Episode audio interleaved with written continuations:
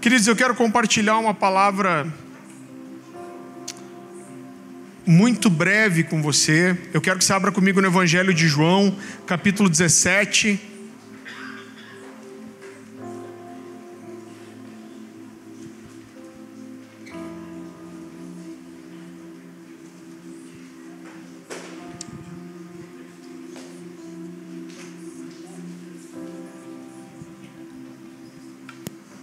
João capítulo 17, a partir do versículo 12. A palavra do Senhor diz assim, João 17, a partir do versículo 12. Aqui Jesus é o que a Bíblia chama, a teologia chama da oração sacerdotal de Jesus, é a oração dele pelos discípulos antes de Jesus ser crucificado.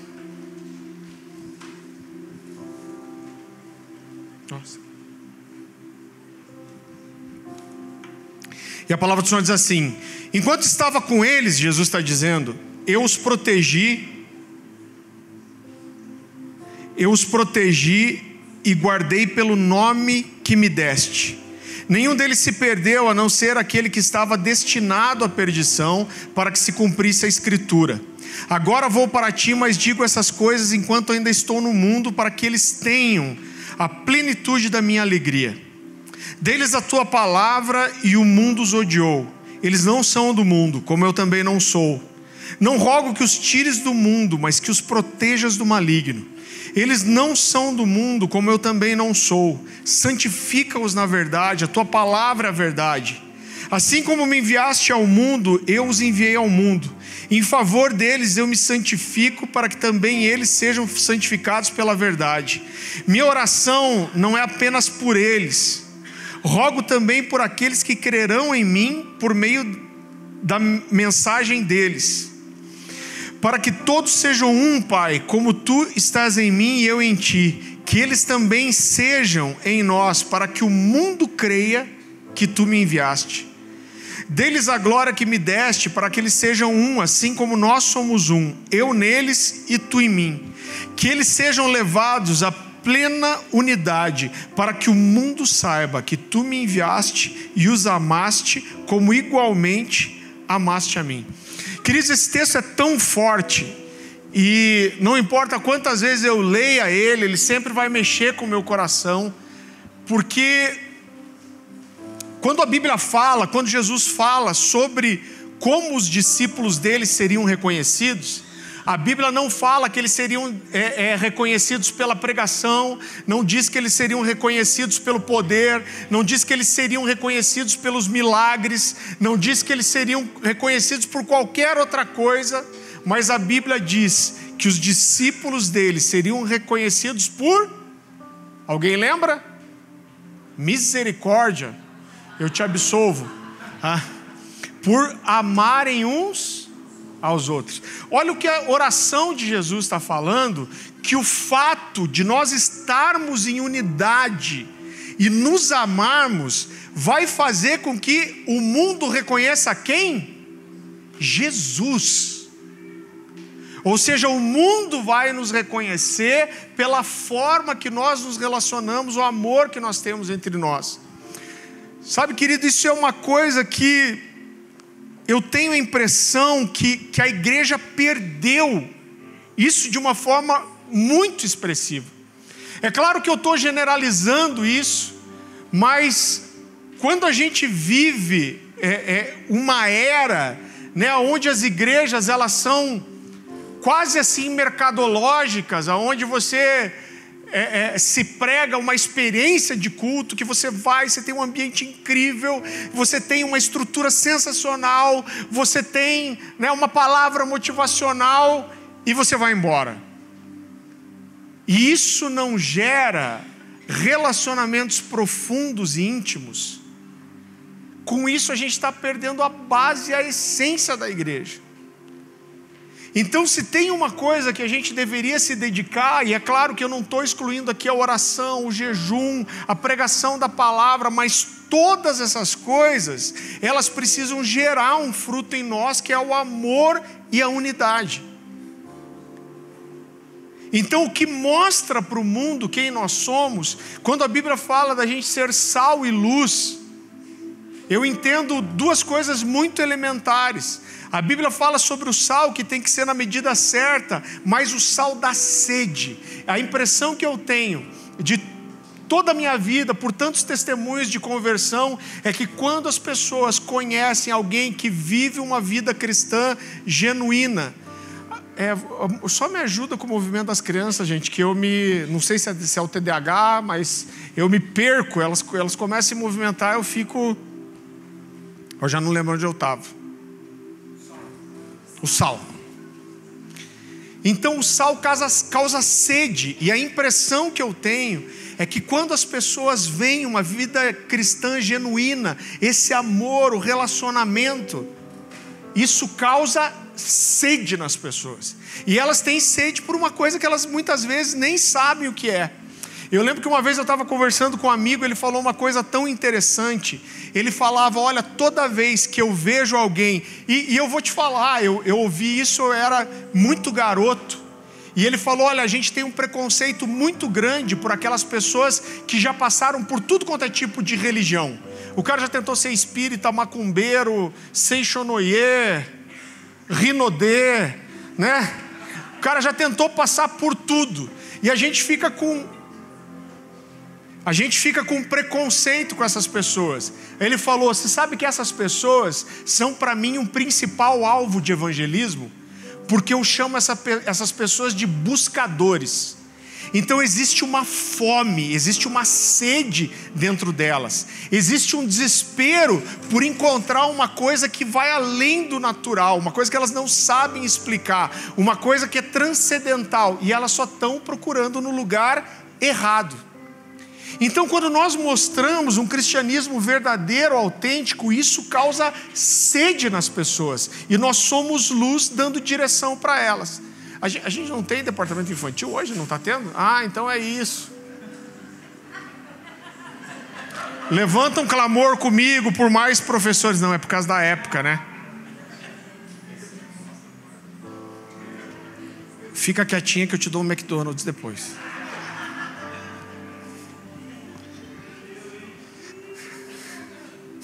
A cara dela de alegria. E o pior é que a parada dela é dinheiro. Eu te dou dezão depois. Fechou? então, queridos, eu, eu acredito que existe um grito de Jesus para nós, para voltarmos para essa essência do cristianismo.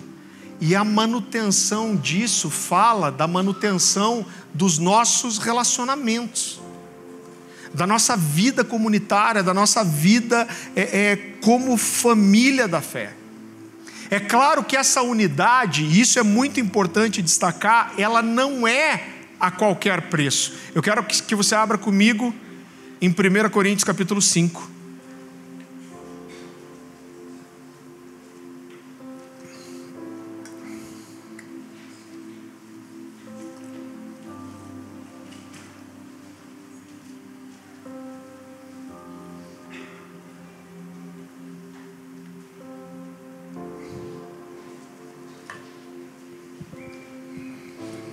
1 Coríntios capítulo 5, versículo 9. Então Paulo está falando aqui aos Coríntios e ele está falando sobre algo que ele já havia alertado antes. Então ele diz: Já em carta vos escrevi que não vos associasseis com os impuros. Quando a gente lê esse, esse texto, a primeira impressão parece que Paulo está falando dos do mundo, mas ele vai mostrar depois que ele não está falando do mundano, ele está falando do relacionamento com aquele que se diz crente não é. Então vamos lá. Já em carta vos escrevi que não vos associasseis com os impuros. Refiro-me com isso não propriamente aos impuros desse mundo, ou avarentos, ou roubadores, ou idólatras, pois nesse caso tereis que sair do mundo. Mas agora vos escrevo que não vos associeis com alguém que, dizendo-se irmão, for impuro, ou avarento, ou idólatra, ou maldizente, ou beberrão, ou roubador, com esse tal nem comais Pois com que direito haveria eu de julgar os de fora? Não julgai vós os de dentro? Ora, os de fora, porém, Deus os julgará. Expulsai, pois, dentre vós o pecador, ou aquele que está dando mau testemunho. Então vamos entender algumas coisas importantes aqui. Paulo está falando aqui não para o mundano, mas ele está falando para a igreja na cidade de Corinto. E ele está dizendo que ele está repetindo algo que já tinha sido ensinado. Ele está dizendo: não se associe com os imorais. Quem são os imorais? São aqueles que dizem que são irmãos, mas andam como ímpio. Então ele está dizendo assim: olha, o cara que está dentro da igreja, que diz que é crente, mas que anda como ímpio, ele fala assim: não senta para comer com essa pessoa. Quando a gente olha para o Novo Testamento, existe um padrão de disciplina no Novo Testamento. Um. No Antigo Testamento era mais fácil, a gente podia apedrejar os coisas ruins, né? Estou brincando, tá, gente? Apesar de que às vezes dá vontade. Mas no Novo Testamento o modelo de disciplina é a quebra de comunhão. Então Paulo vai falar, por exemplo, de alguém, ele chega e fala assim: Ó, oh, eu estou ouvindo que tem imoralidade tal entre vós que eu não vejo no meio do mundo, a ponto de um de vocês ter relações sexuais com a mulher do pai, com certeza que não era mãe, uma madrasta. E ele fala: O que está acontecendo com vocês? Eu já exortei vocês, quando vocês se reunirem, se reúnam como se eu estivesse presente. O que ele está dizendo assim, vocês estão frouxos, vocês não estão fazendo o que tem que fazer. E ele, e ele diz: quando vocês se reunirem a próxima vez, expulsem do meio de vocês essa pessoa. Então ele está dizendo: quebre a comunhão. E ele diz: Eu já entreguei o corpo desse cara para Satanás, para que talvez, o que ele quer dizer é que quando o diabo tocar esse cara, ele encontre um lugar de arrependimento. Agora, sabe por que Paulo faz isso? Porque não existe campo neutro dentro da igreja. Ou alguém está se santificando, ou ele está contaminando os outros. Então, querido, a comunhão, ela não é a qualquer preço. Agora, é claro que a gente precisa fazer uma diferença. Irmão, todo mundo aqui tem problema, defeito e pecado. Como dizia o pastor Luciano, você nunca vai encontrar a igreja perfeita, e se você encontrar, por favor, não vá para lá, porque senão você vai estragar. Agora, existem níveis diferentes. Então, existem pessoas que estão equivocadas, existem pessoas que aceitam a disciplina, que estão sendo amadurecidas, a igreja faz esse papel. Agora existe gente que só quer estar no nosso meio e não quer mudar de vida. Essa pessoa, ele não é irmão e ele não deve ser tratado como irmão. E Paulo diz aqui, ó, expulsem do meio de vocês. Então é claro que esse é um nível extremo, mas eu já fiz isso. Então, essa comunhão, ela não é a qualquer preço. Você não precisa abrir Segunda Epístola de João, capítulo 1, versículo 10 diz assim: Se alguém vem ter convosco e não traz essa doutrina, não recebais em casa, nem lhe deis boas-vindas, porquanto aquele que lhe dá boas-vindas se faz cúmplice das suas obras más. Então, querido, na nossa caminhada cristã, às vezes, inclusive para zelar pela comunhão do corpo, existem rompimentos que são necessários. Você sabe que existe um engano muito grande na igreja. Eu tenho uma mensagem que fala só sobre isso. Eu só vou dar uma pincelada. Mas a gente tem uma imagem muito ruim do que é julgar. Ah, não posso julgar. Por quê? Porque Jesus disse: Como? Porque apontas a trave no olho do teu é, o cisco no olho do teu irmão quando tem uma trave no seu? E Jesus diz: na mesma medida que você julgar, você vai ser julgado. Então as pessoas olham para isso e falam assim: não pode julgar. Mas aí Paulo vem e fala que o homem espiritual julga todas as coisas. O próprio Jesus vem e diz assim: pelos frutos, vocês conhecem os frutos? Não. Ele diz: pelo fruto você conhece a árvore. Então ele está dizendo assim: quem tem fruto ruim é árvore ruim. Ele diz: uma árvore boa não pode produzir maus frutos, e uma árvore ruim não pode produzir bons frutos. E aí ele diz: pois pelos seus frutos os conhecereis. Então o que Jesus está dizendo assim: você vê alguém que mente, ele é mentiroso. Você vê alguém que rouba, é ladrão. Você vê alguém que adultera, é adúltero. Ponto. Isso não é um julgamento? Claro que é um julgamento. Agora, como que a gente une essas coisas, então? Queridos, quando a gente vai para o grego aqui, no português existe uma palavra só, mas no grego existem duas palavras diferentes, que é krinet e anakrine. Elas são diferentes em que sentido?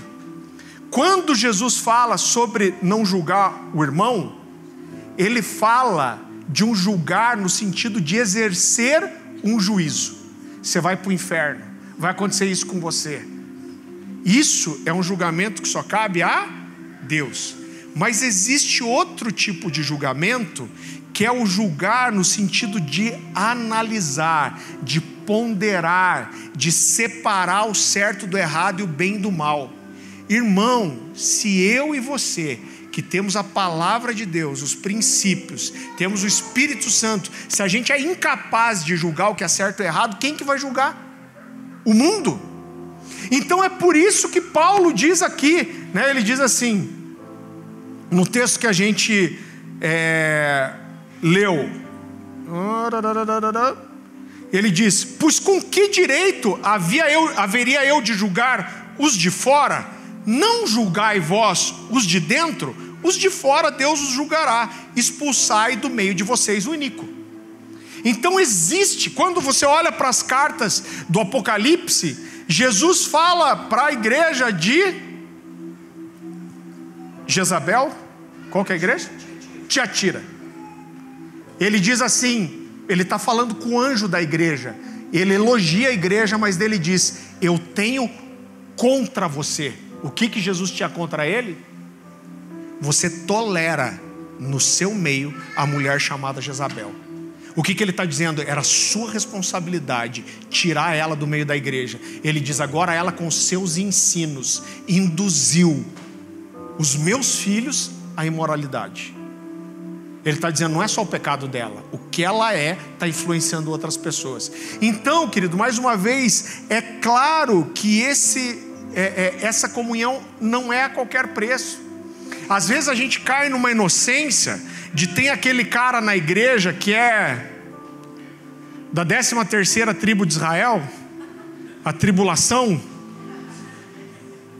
e você fala, ele é ruim, ele mente, ele fala mal dos outros, mas assim, tem que amar. Melhor aqui do que lá fora. É claro que a gente sempre vai tentar ganhar essas pessoas. Mas o que eu faço ao confrontar a seus ferro que afia o ferro é diferente da comunhão.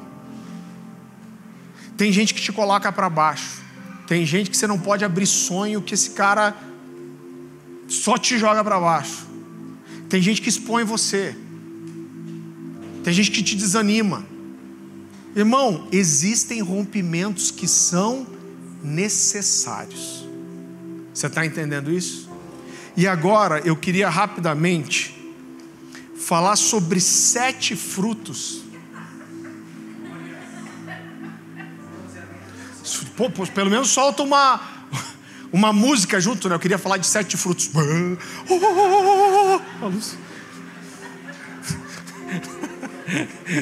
Ia ser legal, né? Queria falar de sete frutos. E a luz. Efeito especial. Todo mundo ia se convencer. Eu queria falar de sete frutos de relacionamentos que são saudáveis. Um, o primeiro deles é o crescimento espiritual e emocional. Relacionamentos saudáveis trazem mutuamente crescimento espiritual e emocional. Eu quero que você abra comigo em Efésios.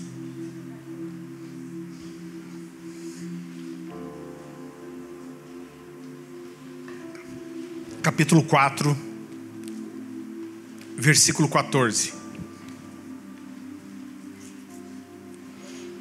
A palavra do Senhor diz assim: o propósito é que não sejamos mais como crianças, levados de um lado para o outro pelas ondas, nem jogados para cá e para lá por vento de doutrina e pela astúcia e esperteza de homens que induzem ao erro. Antes, seguindo a verdade em amor, cresçamos em tudo naquele que é a cabeça, Cristo. Dele todo o corpo, ajustado e unido pelo auxílio de todas as juntas, repita comigo, juntas cresce e edifica-se a si mesmo em amor, na medida em que cada parte realiza a sua função. Então, olha que texto precioso isso. A Bíblia fala de um lugar de maturidade e ela fala que isso acontece na vivência da igreja. Irmão, por mais precioso que seja você ouvir uma palavra, eu sei que muita gente está aqui por causa justamente do ensino das Escrituras, do valor que a gente dá para isso, mas por mais que isso acrescente a sua vida, isso não tira o lugar do que o relacionamento do corpo causa mutuamente. Então você recebe a palavra aqui, mas você fala sobre ela com seus amigos, se aplica na sua vida, aí você ajuda os outros a entenderem como se aplica isso. Então isso é indispensável. A Bíblia fala aqui da edificação mútua em amor. Então, esse cuidado mútuo, essa discussão, é, os debates para entender as coisas bíblicas, isso traz crescimento e, e, e, edificação. Eu acho muito interessante que a Bíblia fala aqui das juntas, outro momento ele vai falar de juntas e ligamentos. Existem pessoas que têm essa função no corpo. Todo mundo tem um chamado e características específicas. Inclusive nesse texto Paulo ele usa, ele faz uma expressão tão interessante. Ele diz que cada um realiza a sua função. Isso significa o que? Nós somos diferentes e é isso que nos edifica. E eu entendo que existem pessoas que ela tem essa função de juntas e ligamentos. Você já viu que tem gente dentro da igreja que ela agrega outras pessoas? Ela não agrega só para ela, ela faz ponte de relacionamento, ela, ela ajuda a consertar conflitos, ela faz irmãos que se desentenderam se acertarem de volta. Existem pessoas que têm essa função, têm essa graça, são agregadores. Agora, para que isso aconteça, precisa ter comunhão. A gente precisa se entregar à vida um do outro. Você não precisa abrir Provérbios 27, 17, diz: Assim como o ferro afia o ferro, assim o amigo afia o seu companheiro. Irmão, ser igreja faz parte disso. Não existe como a gente ser igreja com relacionamentos profundos sem ter conflito. Vai ter conflito. O que prova que nós somos cristãos e nos amamos de verdade não é o fato da gente não ter desentendimento, pelo contrário, irmão. Você sabe, eu costumo dizer para Dani, quando a gente vem atender um casal, e aí o casal, a gente pergunta, e aí, como está a vida de vocês? Não, é tudo perfeito, a gente não briga, a gente não se desentende, a gente olha e fala assim, Ih, vai dar porcaria. Por quê? Porque não tem como. Normalmente, ó, não é doutrina bíblica, estou falando de experiência. Normalmente, quando você tem casal que não tem conflito nenhum, normalmente, ou é mentira, tá? Estão tentando te enrolar, ou uma das pessoas está cedendo tanto que a outra faz o que quer e o outro não reclama. E essa é a pior coisa, porque é uma bomba relógio. Porque quando estoura, quando estoura, às vezes é irremediável. Então, os relacionamentos, eles vão provocar conflitos, isso faz parte. E nós crescemos os conflitos. Irmão, a gente às vezes fecha o pau, tem problema. E às vezes está difícil de resolver alguma coisa. Eu costumo dizer, gente, calma. Eu sei que está ruim agora, mas no final, todo mundo vai crescer. Todo conflito que tem, mesmo que eu esteja, ali só tentando ajeitar, consertar, eu acabo crescendo também. Então o ferro afia o ferro, ele está dizendo é batendo. É assim, por quê? Porque nós temos opiniões diferentes, culturas diferentes, ideias diferentes, experiências diferentes, mas nós crescemos nisso. Colossenses 3,16 diz assim: habite ricamente em vós a palavra de Cristo ensinem e aconselhem-se uns aos outros com toda sabedoria e cantem salmos, hinos e cânticos espirituais com gratidão a Deus em seus corações. Irmão, não são só os líderes de célula, de living, não são só os pastores, não são só os diáconos que, que trazem crescimento, o aconselhamento da igreja é mútuo. Esses dias eu atendi alguém que falou assim: não, lá na igreja era proibido qualquer pessoa aconselhar que não fosse os pastores. Cara, que droga, que burrice. Não é bíblico isso, gente. Primeiro, que a gente não vai conseguir nunca atender todo mundo. Agora, o corpo, essa é a beleza do corpo de Cristo, essa troca mútua. Os desentendimentos, o aconselhar, o falar: olha, esse caminho vai dar ruim. Por isso que entenda uma coisa, querido: nós não temos o direito de não aceitar a repreensão. Sabe aquela coisa assim, não se meta na minha vida? Irmão, eu quero dizer para você que não existe dentro da igreja isso. Porque nós vamos se meter na vida um do outro, sim. Né? Não se, a vida é minha. Então vai para outro lugar. Vai assistir pela internet. É por quê? Porque ser igreja não é isso, gente. É, eu amo quando Paulo fala de Pedro, ele fala assim: resistir a Cefas, face a face, porque ele se tornou repreensível. Pedro, um, dos apóstolos do Cordeiro, ele fala: cara, ele errou, eu confrontei ele, está errado. Agora todo mundo ganha, todo mundo cresce nisso, porque por isso que nós não temos esse direito. Então eu falo para qualquer pessoa aqui da igreja: gente, a gente errou com você a gente está fazendo uma coisa errada, você tem o direito de vir nos confrontar. O questionar, inclusive a liderança, os pastores, os diáconos, inclusive já para treinar eles, alguém, por favor, confronte o Noda Marcelo hoje. Acha alguma coisa para reclamar, né?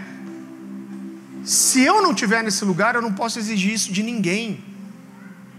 Então a gente precisa estar nesse lugar. Se você está aqui, você está colocando a confiança em mim, a ponto de se colocar debaixo da gente, para que eu seja cobertura sobre a sua vida, ser seu pastor, você precisa ter esse lugar de falar, pastor, tem uma coisa que me preocupa, tem uma coisa que eu não entendo, tem uma coisa que eu não gosto. É claro que você pode errar na forma. Né? Eu falo assim, a gente vai no nível que a gente entende que está o negócio. Se o cara é meio rústico, nós vamos rústico também. Né? Agora, o questionar não é problema, isso é o corpo de Cristo e nós nos edificamos mutuamente assim. Em segundo lugar, os relacionamentos saudáveis trazem o fruto de dividir a carga. Colossenses capítulo 3, versículo 13, se você quiser abrir rapidinho comigo aí. Eu tenho que correr, que eu falei que ia falar rapidinho. Preciso que você ouça com pressa. A palavra do Senhor diz assim: suportem-se uns aos outros e perdoem as queixas que tiverem uns contra os outros.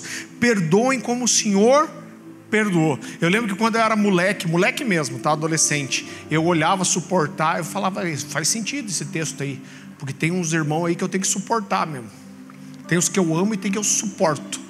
Mas não é suportar nesse sentido, é suportar no sentido de dar suporte. Fala de, fala de ter esse coração perdoador.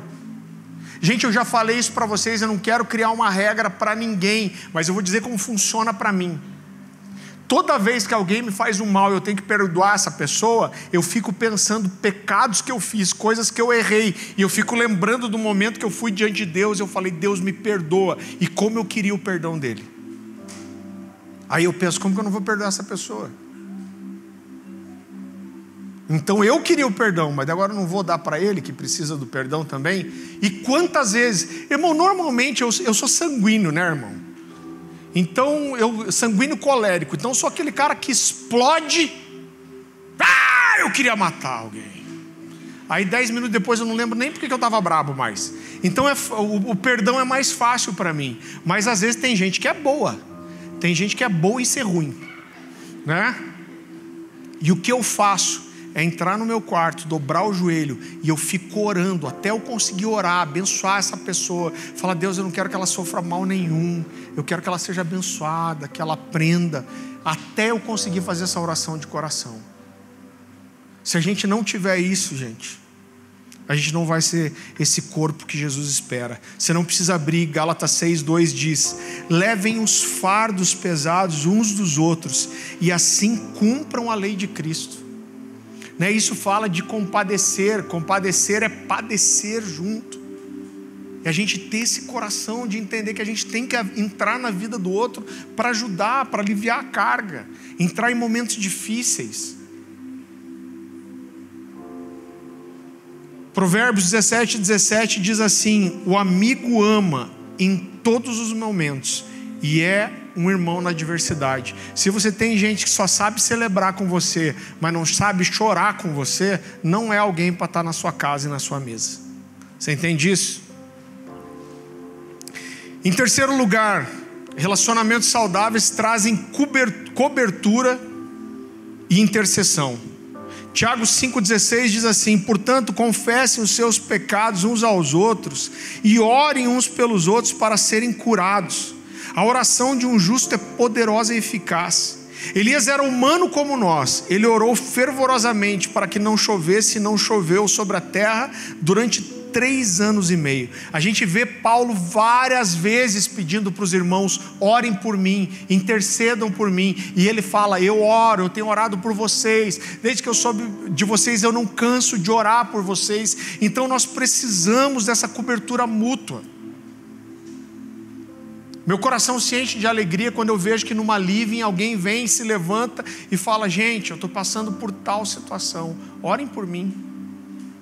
Orem por mim porque está difícil. Isso é bíblico, isso faz diferença na nossa vida. Isso é repetido várias vezes nas Escrituras. Colossenses 1,9 diz assim: Por essa razão, desde o dia em que ouvimos, não deixamos de orar por vocês e pedir que sejam cheios do pleno conhecimento da vontade de Deus, com toda sabedoria e entendimento espiritual. Irmão, essa cobertura mútua, essa intercessão mútua da gente entrar na vida dos outros é uma coisa que não tem preço. 2 Tessalonicenses 1,11 Conscientes disso, oramos constantemente por vocês, para que o nosso Deus os faça dignos da vocação e com poder cumpra todo bom propósito e toda obra que procede da fé. Não dá para ser amigo, para ter comunhão e não interceder uns pelos outros. Relacionamentos saudáveis geram correção. Eu quero que você vá comigo para Gálatas capítulo 6 vezes a gente vê alguns comportamentos preocupantes. E qual que é o papel dos professores do departamento infantil, se amarem de verdade? É falar com os pais. É claro que a gente vai falar com cuidado, com amor, mas a gente morre de medo de falar com os pais, porque tem pai que fala assim: meu Deus, é, obrigado, me ajuda, o que você acha que eu devia fazer? E aí, às vezes, o professor fala: olha, pede ajuda para o seu líder, pede ajuda para os pastores. Mas tem gente que se ofende. Falou do meu filho. Agora, se a gente deixar de falar, irmão, nós estamos pecando contra o corpo, porque a gente não pode pensar na gente, a gente tem que pensar no outro mais do que em nós. Isso é ser corpo de Cristo.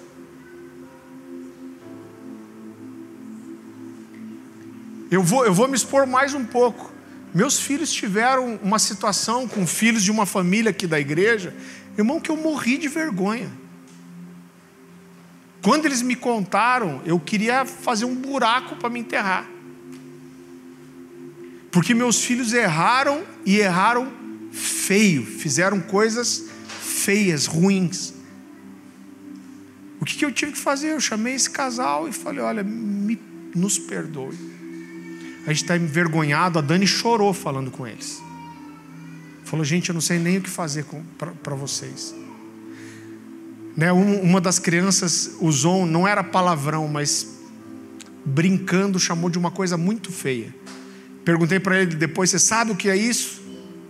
Ele falou: Não. Mas a gente ficou envergonhado. A gente, irmão, não sei nem te falar o sentimento. Eu fiquei mal, eu acho que uns 15 dias com isso. Mas a gente pode chamar eles, pedir perdão para eles. A gente fez as crianças virem, pedir perdão para os filhos deles. Irmão, isso é o corpo, irmão. É o corpo de Cristo. E eu te falo, nossas crianças estão aqui é, muito na igreja, e eu já recebi testemunhos incríveis que me fez ter orgulho deles, mas eles já fizeram coisas horríveis também.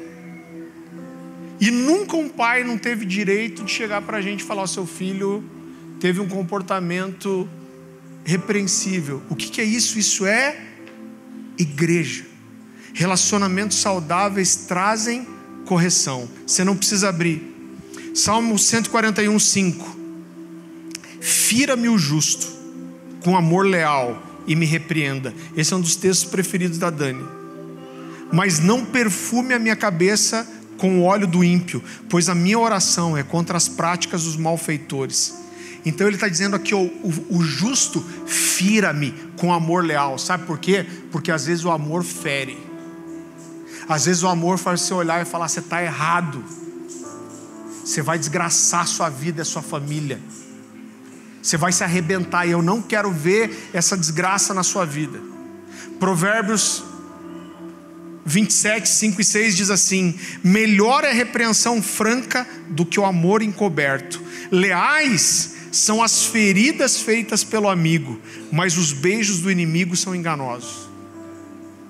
Por isso que eu digo, nós somos uma família espiritual, nós não temos o direito de dizer: não me acuse, não se meta na minha vida, vai cuidar dos seus pecados. Nós não temos esse direito. Se você escolheu entrar para uma família de fé, você está expondo sua vida. Em quinto lugar, relacionamentos saudáveis trazem autoridade. Mateus 18, 18, se puder abrir lá comigo.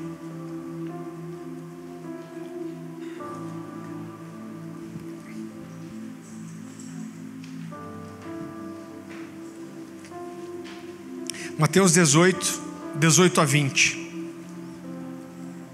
A palavra do Senhor diz assim: Digo-lhes a verdade, tudo que vocês ligarem na terra terá sido ligado no céu, e tudo que vocês desligarem na terra terá sido desligado no céu. Também lhes digo que se dois de vocês concordarem na terra em qualquer assunto sobre o qual pedirem, isso lhes será feito por meu Pai que está nos céus. Pois onde se reunirem dois ou três em meu nome, ali estou no meio deles. Queridos, quando a gente olha para as escrituras, você vai ver que toda a vida cristã ela aponta para você depender de outro. Eu lembro que quando eu era moleque no meio pentecostal, ultra pentecostal, tinha os caras que eram tipo Power Ranger vermelho. Eram os caras que tinham os nove dons do Espírito. Tem um maluco na internet agora, parece aquele cara do Sepacol, que fala assim: Eu sou o maior profeta do Brasil. Você já viu esse cara? Gente do céu, não veja então. Sorte sua. Né? Mas tinha uma parada assim: Eu tenho os nove dons do Espírito. Eu quero te dizer uma coisa: Deus não dá tudo para Ninguém. Ninguém. Nenhuma igreja vai ser incrível em todas as áreas. Nenhuma igreja não vai ter nada para aprender com outra. Nenhum ministério não vai ter muita coisa para aprender com outros. O melhor pregador de todos sempre vai ter o que ouvir, vai precisar ouvir de outros. Não existe isso, porque Deus nos fez para dependermos uns dos outros, irmão. E nós crescemos nisso, por isso que a gente traz tanta gente para ministrar aqui. Por quê? Porque a gente sabe que a gente não tem tudo. Nós não temos e não vamos ter nunca. E vai ter gente que vai arrebentar em coisas que a gente vai ser criança às vezes. E o que, que a gente faz? A gente olha para isso, a gente reconhece que essa pessoa tem e a gente chama para receber dele. Então Deus fez para que a gente dependesse uns dos outros. E olha que incrível isso, porque a Bíblia fala dessa autoridade quando nós estamos em unidade. Ele fala quando dois ou mais estiverem reunidos, eu estou ali. O que dois ou mais ligarem na terra, será ligado no céu. O que dois ou mais pedirem, então existe uma autoridade, querido, que é do corpo. Então a gente precisa entender que tem coisas que só acontecem no secreto, quando você entra no teu quarto e fecha a porta. Nada substitui isso. Agora tem coisas que acontecem no coletivo e nada substitui isso. Tem coisas que são geradas quando a gente está junto. E hoje é muito comum as pessoas baterem o cartão na igreja. O cara vem, ele entrega a oferta dele, ele bate palma, ele vai embora e não tem relação com ninguém. E isso não é ser igreja. Isso não traz edificação. Isso é um engano. Fruto de, sexto fruto de relacionamento saudável, cura. Você nem precisa abrir Tiago 5,16. Portanto, se confessarem os seus pecados uns aos outros, orem uns pelos outros para serem curados. Quando nós pedimos é, é, perdão para Deus, nós somos perdoados. Mas a confissão, o falar para o outro, o expor, traz cura. Sabe quando você confessa a Deus e começa por aí, mas quando você chega para o irmão fala, cara, eu tenho uma fraqueza, eu errei. Eu preciso da misericórdia de Jesus, cara. Ora por mim. Isso ajuda outra coisa, ajuda esses irmãos a estarem de olho em você. Sabe, porque eles sabem a sua fraqueza. Quando a gente se expõe, isso traz proteção. Né? Quando alguém expõe um, um, pecado, alguma coisa, você vai ajudar essa pessoa, você sabe qual é a fraqueza dela, você vai perguntar como está a sua vida naquela área. Isso é o corpo de Cristo. E em sétimo lugar, relacionamentos saudáveis trazem frutificação. Quero que você abra comigo Efésios capítulo 4.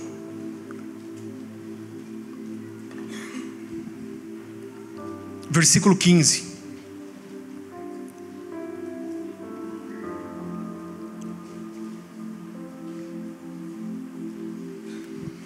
A palavra do Senhor diz assim: antes, seguindo a verdade em amor, o que ele diz depois?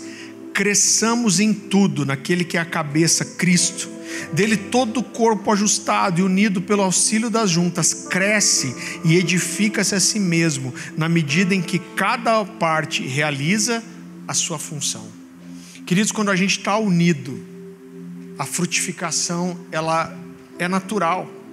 Então por isso que a gente fala, a gente não tem é, é, objetivo, nem meta de multiplicação de living. A gente tem meta de cuidado, a gente tem meta de pastoreio, a gente tem meta de ensino. Por quê? Porque a multiplicação e a frutificação vai ser uma coisa natural. É, ouvi alguém dizendo assim que ovelha sadia dá cria. Irmão, você está transbordando de Jesus, você está vivendo família espiritual, você está crescendo espiritualmente, emocionalmente. As pessoas vão ver e vão sentir sede do que você tem. Agora deixa eu dar um. Presta bem atenção nisso que eu vou te falar aqui. Bem atenção. Eu quero te dar uma dica para você conseguir discernir dentro da igreja relacionamentos que são tóxicos. Cuidado com as amizades que separam você do todo.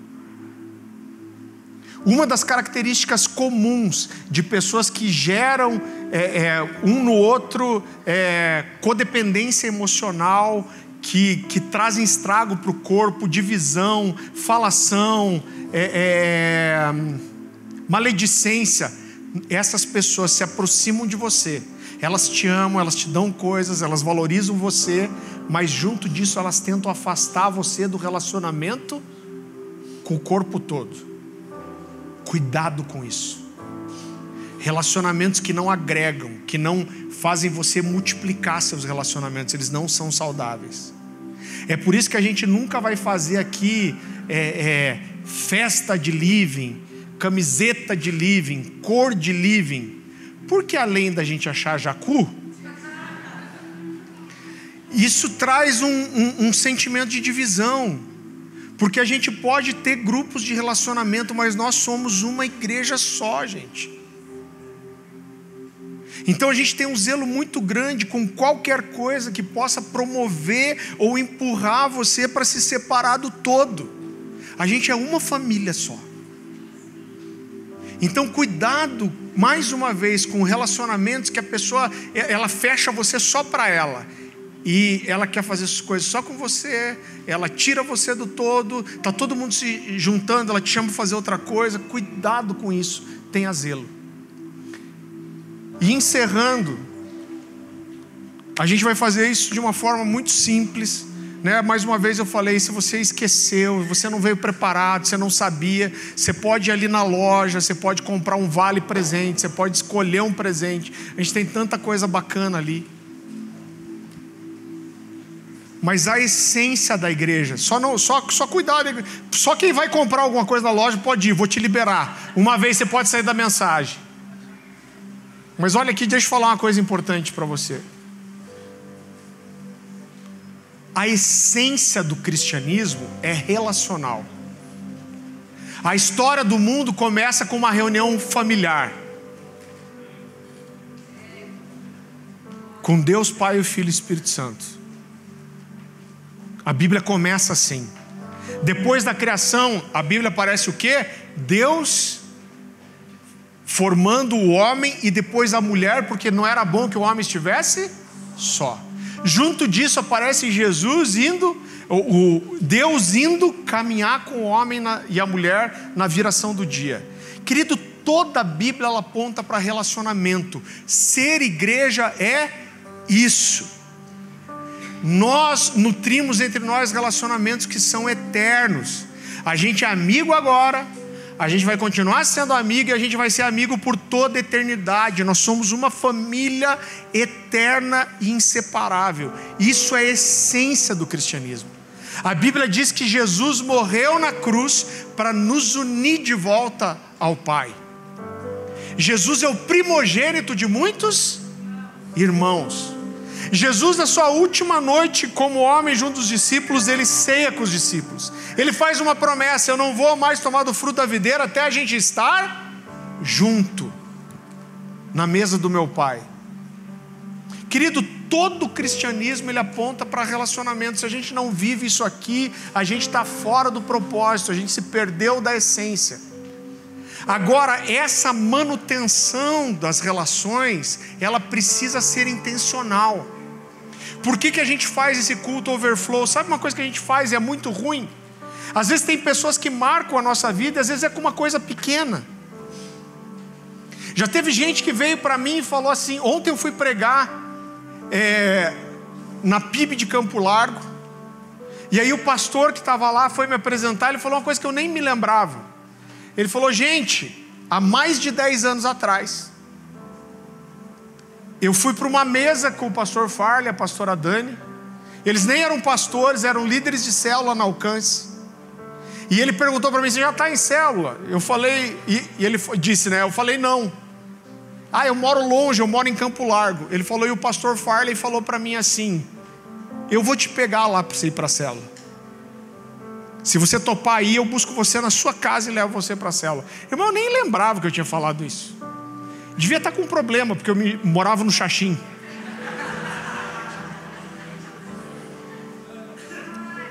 Mas esse cara falou para mim, pastor, quando começou as células aqui, eu, eu cheguei a ter 50 pessoas na célula.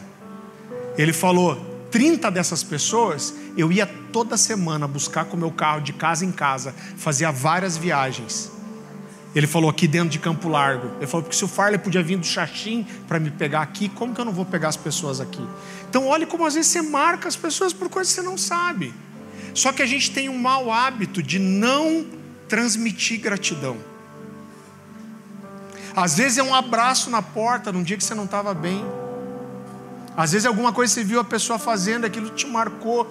E a gente tem um mau hábito de não chegar assim, ó, oh, deixa eu te falar uma coisa. Aquilo que você falou tal dia não foi nem para mim, mas me marcou tanto, foi tão bênção para a minha vida. Olha, teve um dia que eu estava chateado, você orou comigo, aquilo foi tão especial. A gente tem um mau hábito de não honrar essas coisas e não abençoar a vida das pessoas. Irmão, é claro que a gente levanta dízimos e ofertas na igreja, isso faz parte. Agora a gente sempre aconselhou vocês a abençoarem uns aos outros porque quando a gente se envolve na vida das pessoas, o dar e receber é parte do pacote. Isso fala de compreensão de generosidade, compreensão de família. A gente investe financeiramente em quem a gente ama, em quem a gente valoriza. Então eu queria, eu vou já encerrar com isso. E eu vou liberar você para você comprar seu presente, entregar seu presente para quem você escolheu. Talvez se lembre de alguém que não está aqui, manda aí um vale janta, alguma coisa, manda um SMS. SMS. Manda um. Chama esse cara no Orkut.